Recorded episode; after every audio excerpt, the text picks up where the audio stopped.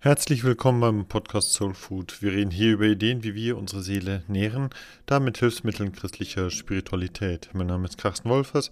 Ich arbeite als Diakon in der Pfarrei Sevelen in Werdenberg und ich möchte heute sprechen über Innovation. Anlass, mal wieder über Innovation nachzudenken, zu reden, ist ein Festanlass. Kürzlich nämlich fand in St. Gallen ein Festanlass statt, um das Jubiläum von 175 Jahre Bistum St. Gallen zu feiern. Nun, 175 Jahre, das ist für einen kirchlichen Anlass eigentlich ja noch keine wirklich lange Zeit, aber immerhin. An so einer Gedenkfeier schaut man nach hinten, man schaut zurück, wie alles begonnen hat, aber auch wie man sich weiterentwickelt hat über all die Jahre.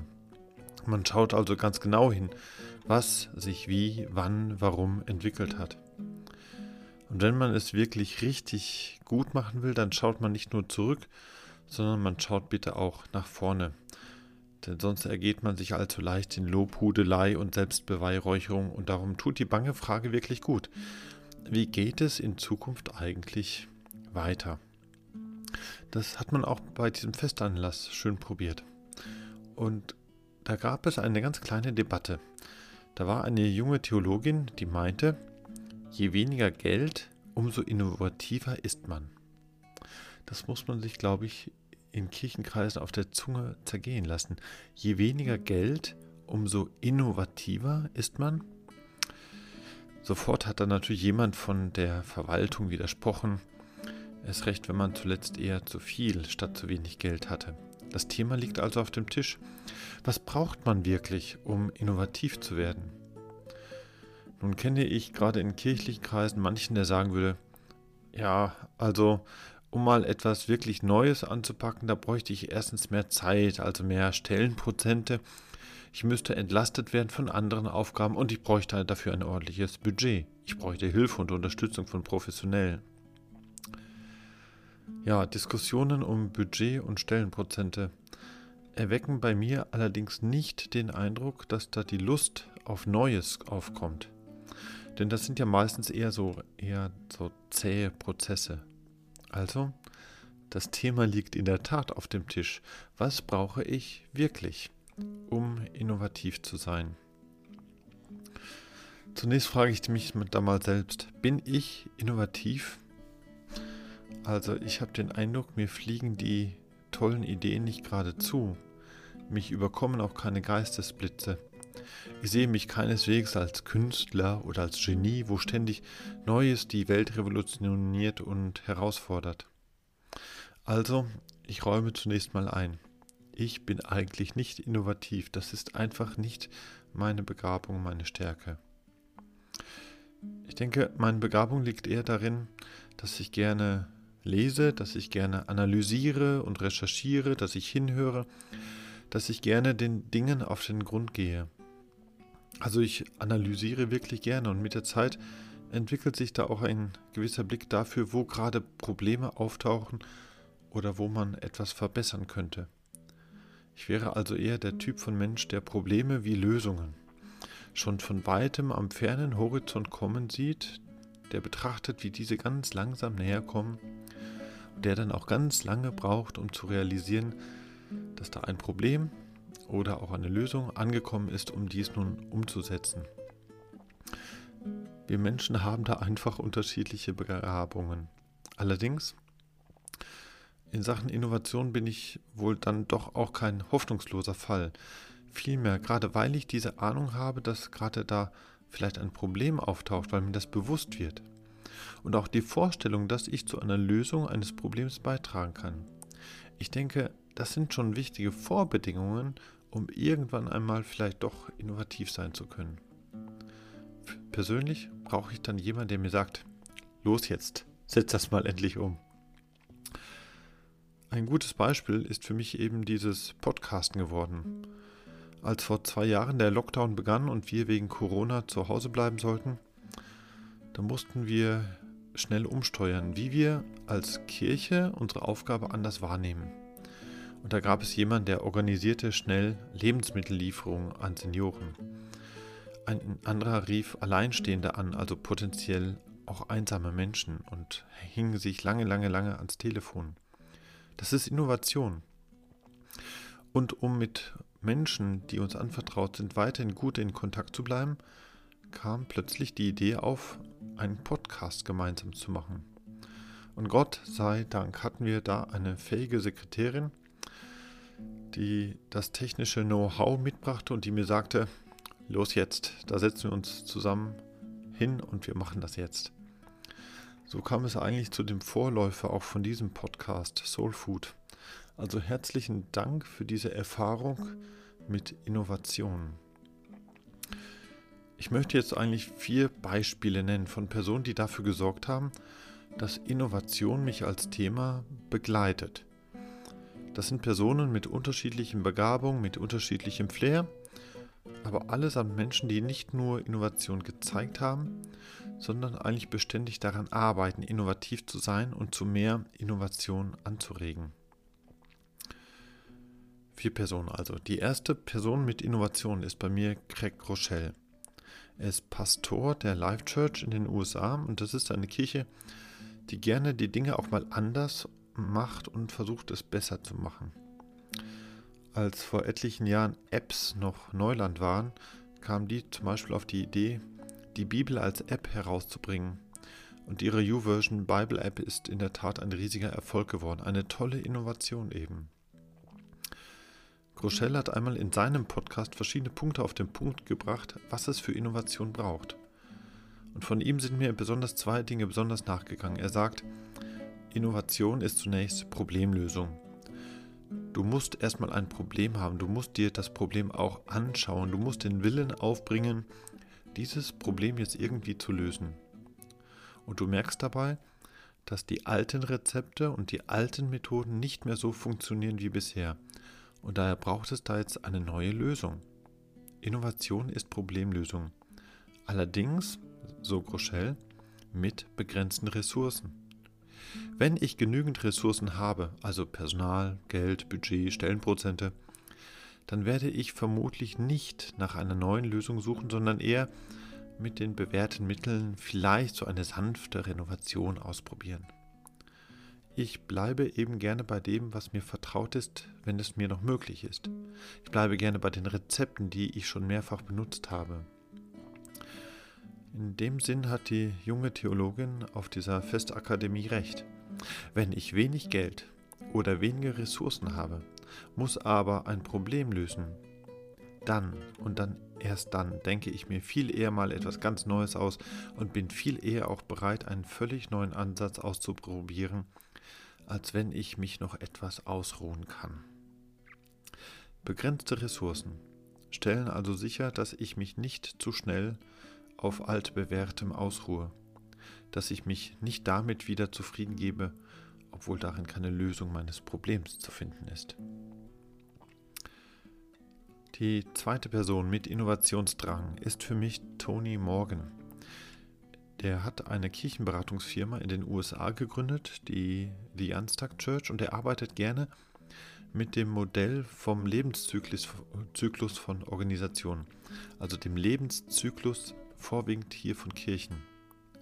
Man fängt ja irgendwo mal klein an, mit viel Enthusiasmus, mit Schwung, und das Ding wächst und wächst und gewinnt Struktur und Strategie. Und irgendwann hat man einen Scheitelpunkt erreicht, wo man die beste Effektivität erzielt. Ja, und wenn man dann nicht aufpasst, dann kommt man langsam aber sicher auf einen absteigenden Ast. Also dann verlierst du irgendwann deine Vision und dann verlierst du irgendwann auch deine Ressourcen und irgendwann ringst du darum, die Organisation überhaupt noch zu retten. Sinngemäß würde Morgan also sagen, Innovation ist eine Grundhaltung. Eine Grundhaltung, die darüber entscheidet, ob du wächst oder schrumpfst. Innovation ist einer von mehreren Faktoren, ob eine Organisation wächst und gedeiht oder ob sie beginnt langsam zu sterben. Das ist eine Grundhaltung, weil Innovation eben dieses positive Verhältnis zu Wandel und Veränderung braucht. Wenn dich jemand kritisch beobachtet, beäugt, was du da machst, ob du das überhaupt darfst, ob das überhaupt sein soll, dann hast du irgendwann keine Lust mehr Innovation braucht aber diesen Freiraum von Kreativität, von Neugier, ja von Lust auf Erneuerung. Es gibt in Kirchenkreisen öfters Sätze wie, das haben wir schon immer gemacht oder das haben wir noch nie so gemacht oder da könnte ja jeder kommen. Und damit kann man sehr leicht jegliche Veränderung, jegliche Innovation ausbremsen. Wenn ich jedoch eine Atmosphäre schaffen möchte, die Innovation fördert, ja, dann müsste ich diese Sätze also umdrehen. Das müssen wir dringend mal auch mal anders machen. Immer das Alte bitte nicht. Da braucht es endlich mal etwas Neues. Oder probier doch das bitte einfach mal für uns aus. Ich frage mich in der Tat, ob dieses positive Grundverhältnis nicht nur bei Organisationen, bei Firmen, bei Kirchen und so weiter darüber entscheidet, ob man wächst oder ob man schrumpft, sondern auch für mich selbst, für die eigene Seele. Heiße ich für mich Veränderung und Entwicklung willkommen? Freue ich mich auf inneres Wachstum? Bin ich da positiv voreingestellt? Oder will ich eher so bleiben, dass alles so bleibt, wie es ist, dass ich so bleibe, wie ich momentan eben bin? Die dritte Person mit Innovation für heute ist für mich Simon Sinek. Das ist ein Unternehmensberater, ein Autor, ein Marketing-Experte. Und er hat sich bereits verschiedentlich zu Innovation geäußert. Unter anderem sagt er, dass Innovation nicht von Träumen geschaffen wird, sondern von Streit, von Auseinandersetzungen. Ich könnte auch sagen, Innovation schaut sich ein reales Problem an, nimmt es wahr und ringt dann um eine konkrete passende Lösung. Was bei mir da hängen geblieben ist, ist, dass Innovation nicht dasselbe ist wie Effizienz. Effizienz will mit möglichst wenig Einsatz, mit geringen Mitteln möglichst viel herausholen. Aber Innovation braucht andererseits häufig viele Versuche und eben auch viele Fehlversuche. Um innovativ zu sein, muss ich immer wieder mal neu Anlauf nehmen, ich muss herumexperimentieren, ich muss viel falsch machen dürfen, um irgendwann vielleicht etwas zu Wege zu bringen, das hilft hin zu mehr Erneuerung und Veränderung.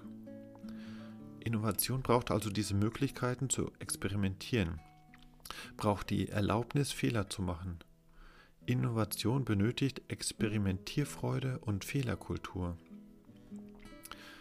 Ja, vielleicht ist das ein Grund dafür, warum so wenige Menschen wirklich innovativ sind, weil so viele gerne für innovativ gehalten werden.